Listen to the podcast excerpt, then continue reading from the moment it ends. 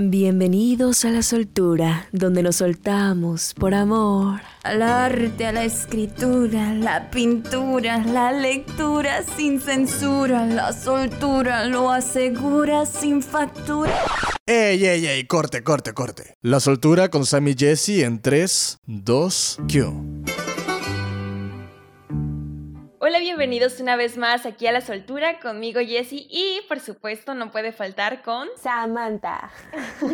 ¿Cómo estás Sam? ¿Cómo te trata este domingo el día de hoy? Muy bien, todo bien. Muchísimas gracias por preguntar. ¿Y a ti, Jessie? Qué bueno son, me alegro mucho. Sí, también súper bien, emocionada porque, bueno, es que todo me emociona, pero es que los temas que hemos tocado me gustan mucho y hoy vamos a hablar sobre las musas, Sam. Y las musas creo que todos hemos escuchado ese término alguna vez o hemos tenido alguna fuente de inspiración alguna vez, ¿no lo crees? Así es, pero ¿por qué dices musas e inspiración? O sea, ¿por qué? A ver, explícale a las personas que nos escuchan por qué. Bueno, desde que tengo recuerdos, siempre me habían dicho que las musas eran fuente de inspiración. Eres una persona artista y vas a crear ya sea una canción, un poema, vas a pintar, necesitas inspiración. Y antiguamente los griegos utilizaban a las musas y eran su fuente de inspiración. Así que una musa se podría decir que es eso que sirve de inspiración a un artista o que le da inspiración a un artista para hacer arte. Así es. ¿Tú tienes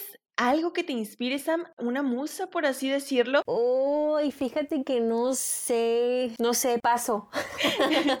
a ver, a ver. No, no, no, no puedes pasar.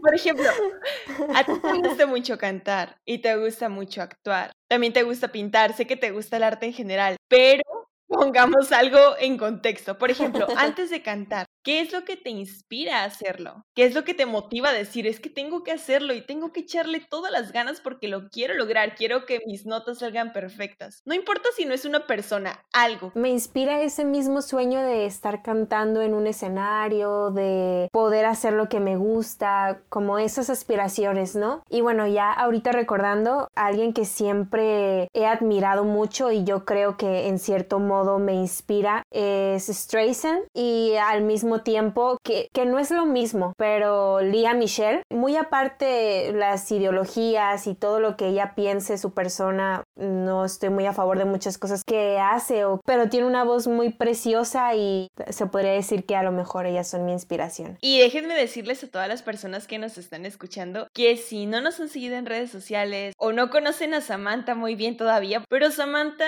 creo que ya te lo había dicho Sam, desde que conocí a Samantha en la universidad, ella siempre se me afiguró a este personaje de Glee, a Rachel Berry. Si han visto Glee, hagan de cuenta que es Samantha. De verdad, es Samantha. Sí. Además de ese personaje, en apariencia es casi idéntica. Sí, te pareces mucho. ¿Verdad? Cuando estaba más chica y tenía copete, yo decía, es que me parezco, o sea, físicamente me parezco a ella, yo sentía. Así que no soy la única. Y es verdad. Las musas. Yo soy la musa también. Yo soy mi propia inspiración, aunque se escuche egocéntrico. Oye, sí, ¿no? Eso suena muy bien. ¿Y tú, Jessie? ¿Quién es tu inspiración o qué es tu inspiración? ¿Qué te inspira? A mí, ¿qué me inspira? Lo he pensado muchas veces y algo que me inspira mucho, que puedo decir que me inspira bastante, es el amor. Definitivamente es el amor por las cosas que hago. Es ese motorcito que me está impulsando día con día. Y ver a las personas felices. ¿Sabes? Algo que yo me he dado cuenta a lo largo de mis años que de verdad me llena el corazón de mucha alegría y me inspira a seguir adelante, a cumplir mis sueños y pues a romperla con todo. Es es el hecho de poder yo a través de cumplir todo lo que quiero, poder inspirar a más personas y que estas personas también logren sus sueños, logren todo lo que se proponen. Eso me llena el corazón de alegría como no tienen una idea. Ver a las demás personas felices, sonreír y yo poder ayudarlos, aunque sea con un consejo, aunque sea con una palabra, aunque sea con lo que sea, eso me inspira bastante. Ay, qué bonito. Yo te pongo un 10. Te quiero en mi equipo. te vienes conmigo. Y bueno, Sam, ya dejándonos de romanticismos, hablemos ya de las musas musas. ¿De dónde viene este término? ¿De dónde, Jessie? de la mitología griega, ¿no? Sí, así es, de la Grecia antigua. Y pues las musas, ya en términos de definición, son estos personajes femeninos que son pues mujeres muy hermosas, inspiradoras de los poemas, canciones, bailes, voz, canto, todo lo que tenga que ver con artes. Sí, y hay que recalcar que son divinidades, no son diosas. Las diosas todavía son más poderosas, se podría decir, que las musas. Uh, la, la, ¿en serio? Yo también me quedé sorprendida con eso. Y es que yo podría creer que son diosas porque se supone que estas eh, musas son hijas de Zeus, el dios de los dioses. de Zeus y de Nemocine. Fue una de sus tantas mujeres, porque ya sabemos que en la mitología griega todos con todos y Zeus tuvo muchas mujeres. De hecho, se supone que fue su quinta esposa. ¡Qué pasa el desgraciado! Digo, el dios de dioses. Ándale. ¿Sabes? Dicen que estuvieron nueve noches juntos y en esas nueve noches salió cada una de esas nueve musas. Así que, pues muy felices y contentos, ¿no? Estas nueve musas son Calíope, Clio, Erato, Euterpe, Melpómene, Polibnia, Talía, Terpsicori y Urania. Y bueno, a ver, hablemos de cada una de ellas, ¿no? sí, A ver, primero mencionaste a Calíope. Es la mayor porque es la que primero aparece en la teogonía. Se dice que es la más poderosa y es conocida por su bella voz. Es la musa de la palabra, por lo que inspira a aquellos que se dedican a la elocuencia, a hablar bonito, ¿no?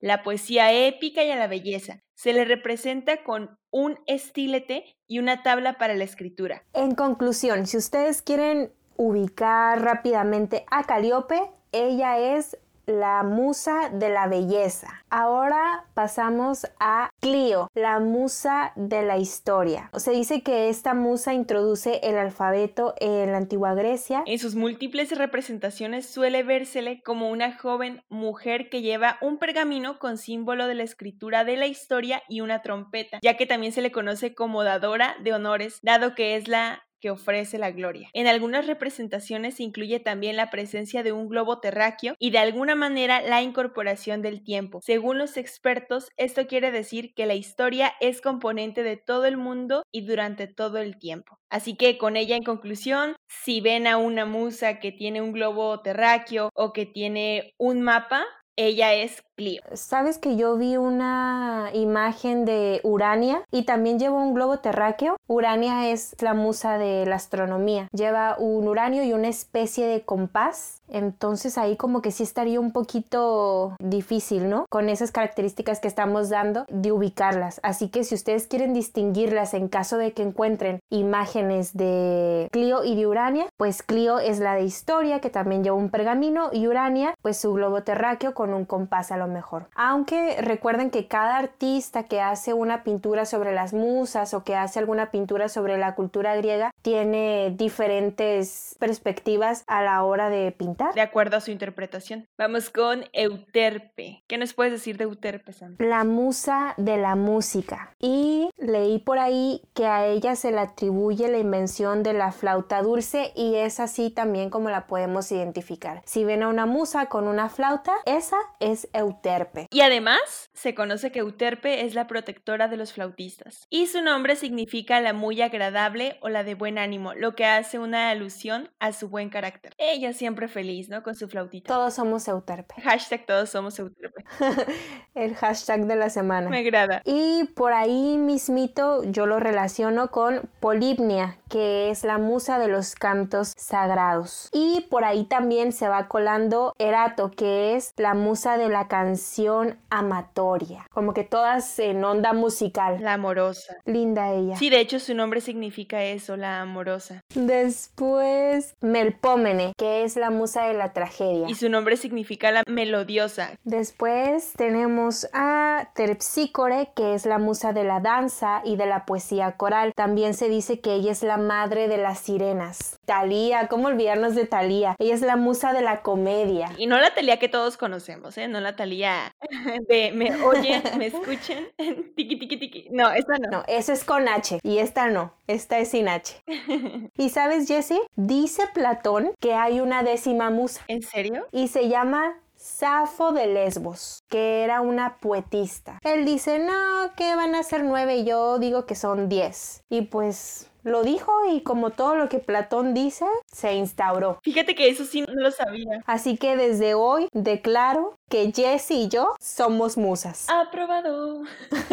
Oye, Sam, ¿con cuál de todas las musas te identificas? Si pudieras viajar en el tiempo y te dijeran, Samantha Olivier, vas a ser una de las nueve musas, ¿cuál te gustaría ser, Sam? Mm, yo creo que me gustaría ser Talía. Talía y Caliope, la musa de la belleza. Una belleza cómica.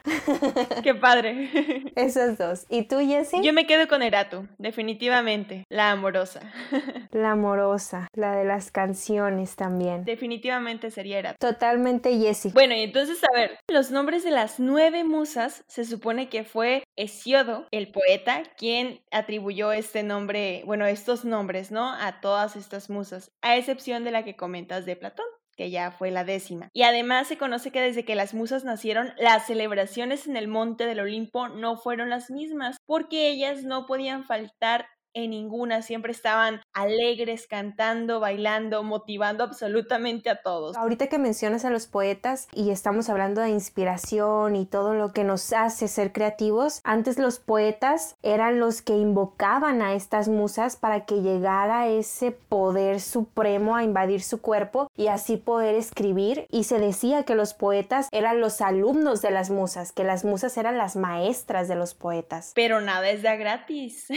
nada nada es de gratis. Ellos tenían que ofrecer pues algunos ciertos sacrificios y entre los sacrificios que ofrecían eran agua, leche o miel. Son los sacrificios que se conocen. Uy, pues ahorita voy a sacar mis menjurjes y a ver qué me llega de inspiración, ¿no? Un nuevo negocio. ¿Quieres emprender conmigo? Solo necesitas tres ingredientes, agua, leche y miel.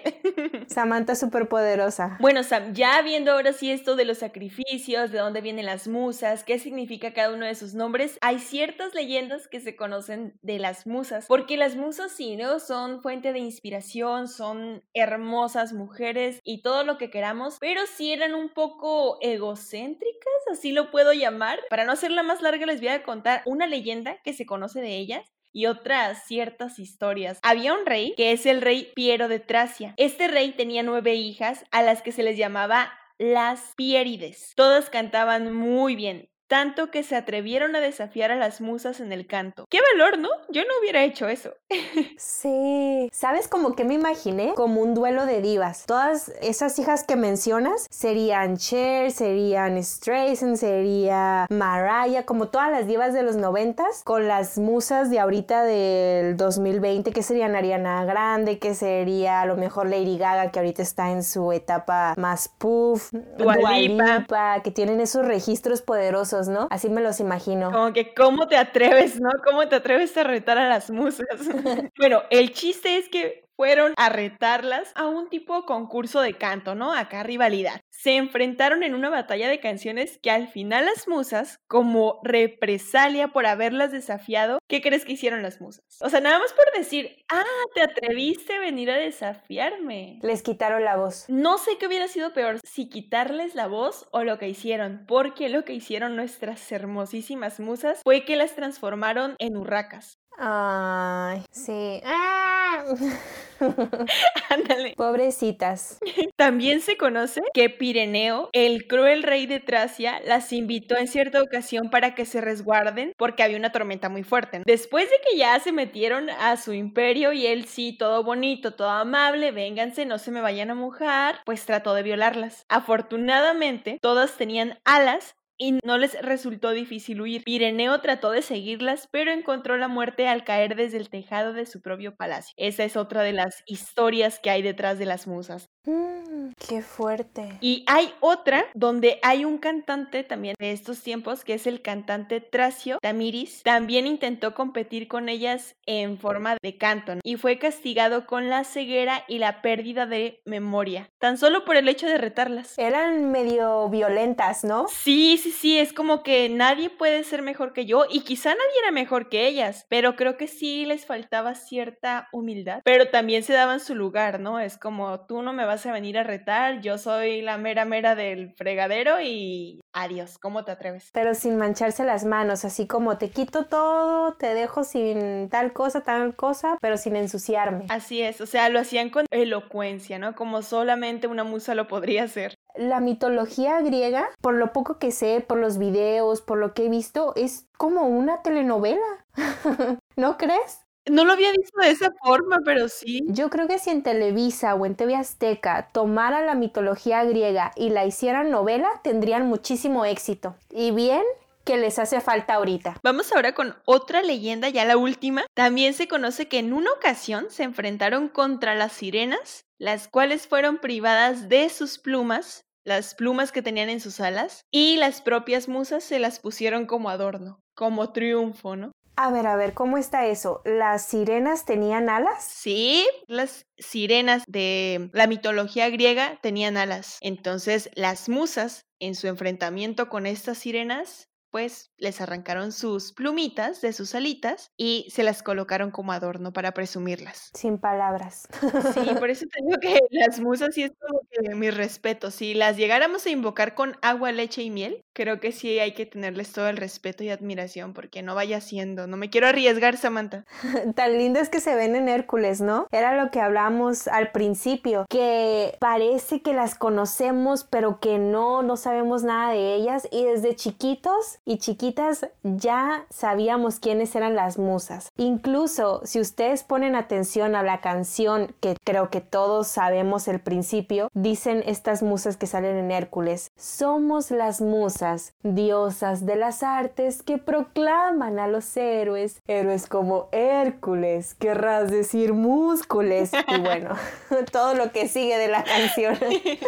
Sí, sí, sí. Pero en Hércules nada más salen cinco de las nueve musas. Dejaron afuera a cuatro. Y bueno, les voy a decir quiénes son las que salen en Hércules. Calíope, que es la musa de la belleza, Clio, que es, sales.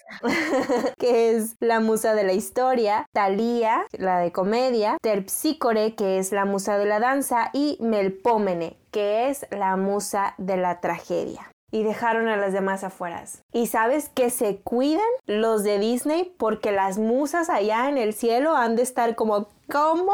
Que se olvidaron de nosotras cuatro, les vamos a quitar todo. Con lo que me cuentas. Claro, Sam, claro. Si ahorita que acabas de mencionarlas y yo dije, ay, espero que la que yo dije que quería hacer salga, que salga, que salga. Y ahorita que mencionaste los nombres y yo no salí, o sea, la musa que yo quiero, me enojé. Ahora imagínate cómo estará la musa real. ¿Ves? Ya te invadió. Te invadió el espíritu de la musa. Sí, sí, sí, ahorita me voy a poner a destrozar todo. Ah, no, no, no, espera, no, mejor no, porque yo soy la musa amorosa, así que amor y paz. Pero estoy enojada.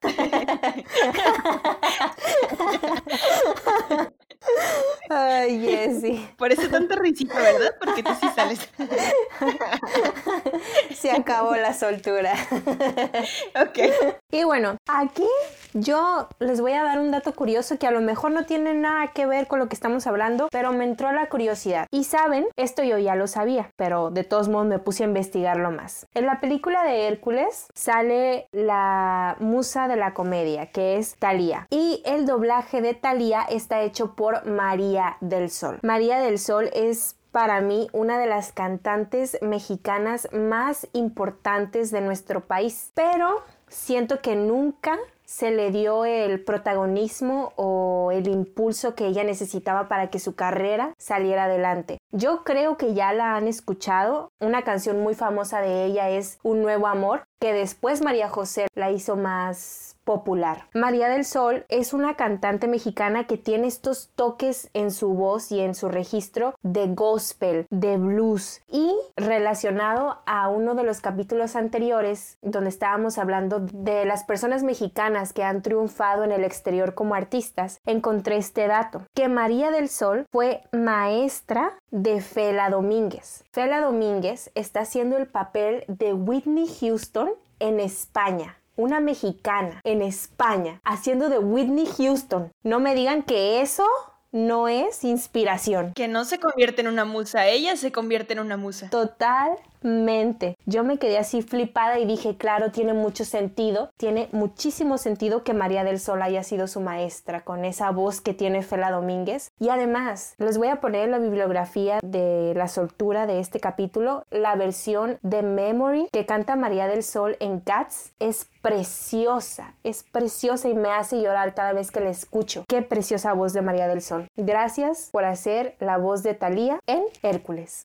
Gracias. Aplausos, por favor. ¡Bravo! Eh. Oye, Jessie, pero ya que estamos hablando de todo esto, tengo una pregunta. ¿Qué pasa hoy en día con la inspiración, porque, por ejemplo, yo cuando quiero hacer algo, cuando me voy a sentar, no es como que diga, por favor, ven a mi poder supremo, inspírame, o ¿qué pasa? ¿Qué pasa? ¿Qué, qué hacemos ahora? ¿Cómo encontrar inspiración? ¿Qué se hace hoy en el 2020? Anteriormente utilizaron a las musas para crear inspiración, ¿no? Nueve representaciones de mujeres de este concepto femenino porque se le relaciona con la belleza, con lo hermoso, pero actualmente en el 2020 la inspiración no la puedes encontrar únicamente en una persona, la puedes encontrar en muchísimas cosas. Lo puedes hacer quizá haciendo otras cosas que te gusten. ¿La inspiración llega o la inspiración se busca? Yo creo que puede ser las dos cosas. A mí me han pasado las dos cosas. Desde mi experiencia, no porque me haya pasado a mí quiere decir que le va a pasar a todos o que ya le haya pasado a alguien más. Yo también estoy de acuerdo en que pueden ser las dos. A veces voy caminando y se me ocurre mil y un cosas y a veces voy caminando y no se me ocurre nada. ¿No te ha pasado, Sam, que cuando te vas a bañar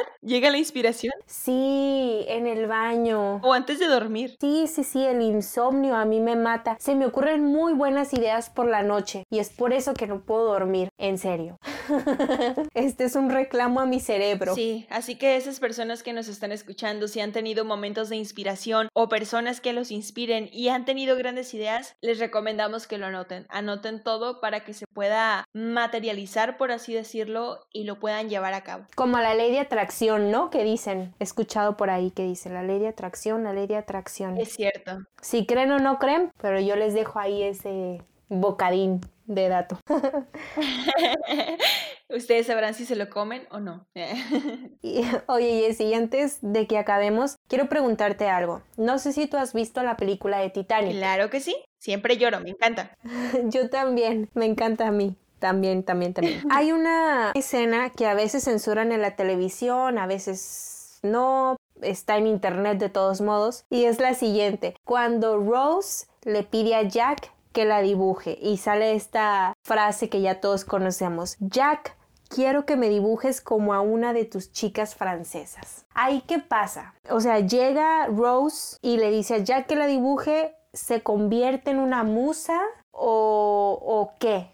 ¿Qué es eso? ¿O no tiene nada que ver? Yo creo que sí se convierte en una musa porque basándonos en lo que acabamos de decir, es aquella mujer que te puede inspirar a hacer algo. Entonces Jake sí dibujaba, pero al momento de que ella le dice eso, él pudo haber dicho, no, no quiero, no lo voy a hacer. Yo creo que sí se convirtió en su musa. La inspiración no tiene que salir de ti a lo mejor, sino que alguien te lo puede pedir y eso también estaría dentro de inspiración o qué es ahí. Un ejemplo cotidiano, por así decirlo. Cuando hemos ido al parque o cuando hemos ido a ferias que hay chicos o chicas que hacen retratos tuyos. Pagas por un retrato, ¿no? Ellos te van a dibujar. Yo creo que tú te conviertes en su musa en ese momento porque se están inspirando en ti para hacerlo. Aunque sea a cambio de algo. Sí, definitivamente sí, porque las musas, como bien lo mencionamos, inspiraban a los demás, pero a cambio de leche, agua o miel a cambio de sacrificios. Ah, ok, ya, ya con eso me dejo de preguntas y te dejo en paz, Jessie.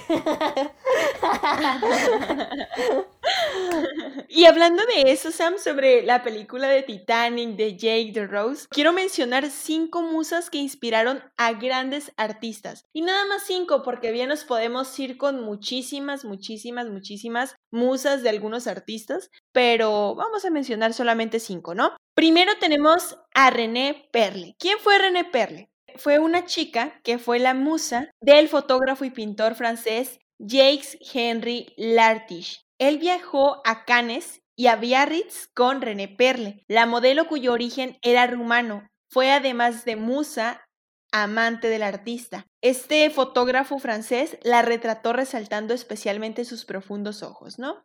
Ella siempre salía en sus fotografías y era lo que más pues fotografiaba él, ¿no? Era la musa de su inspiración, la musa de sus fotografías. Luego tenemos a Zelda Fitzgerald. ¿Quién fue Zelda Fitzgerald? Ella es autora de la novela autobiográfica Save Me Waltz. No solo inspiró a su marido, el escritor Scott Fitzgerald, el diseñador nipón Shigeru Miyamoto, la homenajeó también bautizando uno de sus videojuegos por su nombre, The Legend of Zelda. Fitzgerald autor de obras como El Gran Gatsby o El curioso caso de Benjamin Button, afirmó basarse en su mujer para muchas heroínas de sus historias. Luego tenemos a Gala Dalí. Elena Diaknova, verdadero nombre de Gala Dalí, fue la musa de numerosos artistas como Paul Eluard, Louis Aragon, André Breton o Max Ernest. Fue importante en el movimiento surrealista de la época y Dalí siempre aseguró que le salvó de la locura. Gala siempre tuvo una gran intuición y supo reconocer en Dalí el talento que le acompañaría toda su vida. Pero qué curioso, ¿no? Gala no nada más fue la musa de Dalí, sino fue de otros personajes también del arte. Dicen que era tremenda. Era una pilla. Sí, era una pilla. Luego tenemos a Arthur Rimbaud. Arthur Rimbaud, al que denominaban Niño Terrible, fue un poeta que inspiró a numerosos artistas del siglo XX. La que destaca de todos ellos es Patti Smith, cantante punk estadounidense que se inspiró en Rimbaud para publicar mucha de su discografía basada en el poeta. Aquí entré un poco en conflicto porque se supone que las musas según lo que nos decían los griegos, únicamente podían ser mujeres. Pero aquí estamos también viendo que el término musa, que es de inspiración, no solamente se refiere ya a mujeres en la actualidad, sino también pueden ser hombres considerados quizá como fuentes de inspiración o sentimientos o emociones, ¿no? Ya por último, tenemos a Lee Miller. Lee Miller, esta mujer preciosísima, llegó a ser la modelo más solicitada de su época cuando Condé Nast, fundador de Vogue, la ofreció a trabajar con él. Sin embargo, no solo estuvo delante de la cámara, sino que también dedicó su tiempo libre a la fotografía. Muchos fueron los artistas para los que sirvió de inspiración, entre ellos Marx Ernst, Paul Eluard o inclusive Picasso.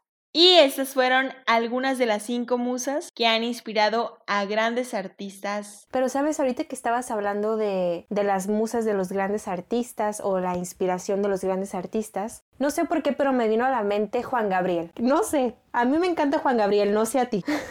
me gusta muchísimo. Y sabes, yo creo que Juan Gabriel tenía a sus musas y a lo mejor no que a él le dieran inspiración o yo lo quiero ver de esta manera, porque por lo que sé, sé que Juan Gabriel escogía a las personas que cantaban sus canciones. Él decía como esta canción va a sonar de tal manera y así me la imagino con esta persona.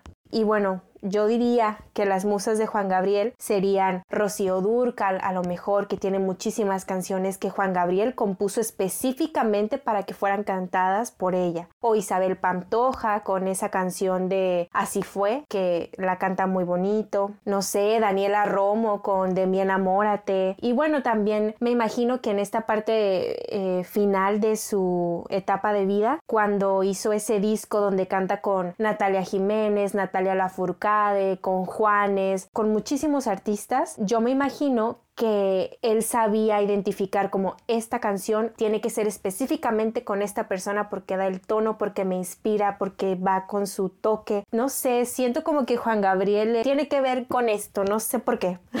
Tampoco lo había visto de esa manera, Sam, y ya me pusiste a pensar. Voy a investigar después un poquito más sobre eso porque creo que tienes toda la razón. Porque es cierto, él elegía a quienes. Sí, él elegía a quienes y sé que era muy celoso y también hay muchísimas canciones de Juan Gabriel guardadas que nunca hemos escuchado. Así que hubiera estado interesante que Juan Gabriel escogiera una voz para esas canciones o saber si las escribió pensando en alguien o para alguien. Es cierto, ¿verdad? O sabes qué? Alguna vez vi una entrevista de Espinosa Paz. A lo mejor a muchos no les gusta, pero él es un compositor. Más allá de ser cantante, es un compositor. Ay, sí, creo que es uno de mis gustos culposos.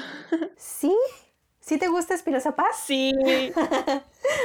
A mí sí me gusta, ¿eh? Y sabes, justo en esa entrevista que estaba viendo, él estaba hablando de cómo era su proceso de componer una canción. Y en este decía, yo agarro en mi guitarra, me pongo a escribir, saco los tonos y luego ya tengo la canción. Y en eso me pongo a pensar a quién le quedaría esta canción. Y es ahí cuando le hablo a lo mejor a Chente. ¿Sabe qué? Pensé esta canción para usted en este tono, en esta forma. ¿La quiere o no? Y luego dice que la canción del próximo viernes, que también Thalía tiene su propia versión que es un poquito más movida, más alegre, con esos toques que también hablaba la vez pasada, que tiene Talía, que escuchas a Talía y sabes ubicarla perfectamente todo lo que hace vocalmente. Y dice Espinosa Paz que no le agradó el arreglo que hizo Talía. Así que también como que me suena esto, como que él se inspira a lo mejor pensando, esta canción puede ser así, puede ser de esta manera y va a ser para esta persona, la visualizo así y pues Talía tal cual musa de la comedia, tú no me vas a decir qué hacer, yo la hago como yo quiero. Oye, pero sí es cierto. O sea, son compositores y tienes razón, se inspiran en alguien y puede de dos. O sea, o te inspiras en alguien que la vaya a cantar o acabas de tener un rompimiento o acabas de tener una emoción fuerte, un enamoramiento y estás completamente inspirado y todo ese cúmulo de emociones te pueden también inspirar a crear grandes cosas, en este caso canciones. Y al final tener que desprenderte de tu obra, eso también es... Bueno, aquí vamos a dejar el capítulo del día de hoy porque si no nos vamos a seguir soltando y soltando y soltando y vamos a durar como mil horas. Hoy hablamos sobre las musas y ¿qué te pareció ya para finalizar, Sam? ¿Qué te pareció este capítulo? A mí me encantó, me, me gustó saber más sobre la mitología griega, saber sobre las musas y bueno, me encantó la conversación que tuvimos y metimos de todo un poco, ¿no? Así es todo el tiempo en la soltura. Ya saben que nos pueden seguir en nuestras redes sociales, tenemos Facebook, nos pueden encontrar como La Soltura y tenemos Instagram, nos pueden encontrar como soltura.podcast. Muchísimas gracias por escucharnos y nos escuchamos el próximo domingo. se terminó y eso es todo por el día de hoy. Asunto ya se acabó. Samantha y Jessica dicen adiós.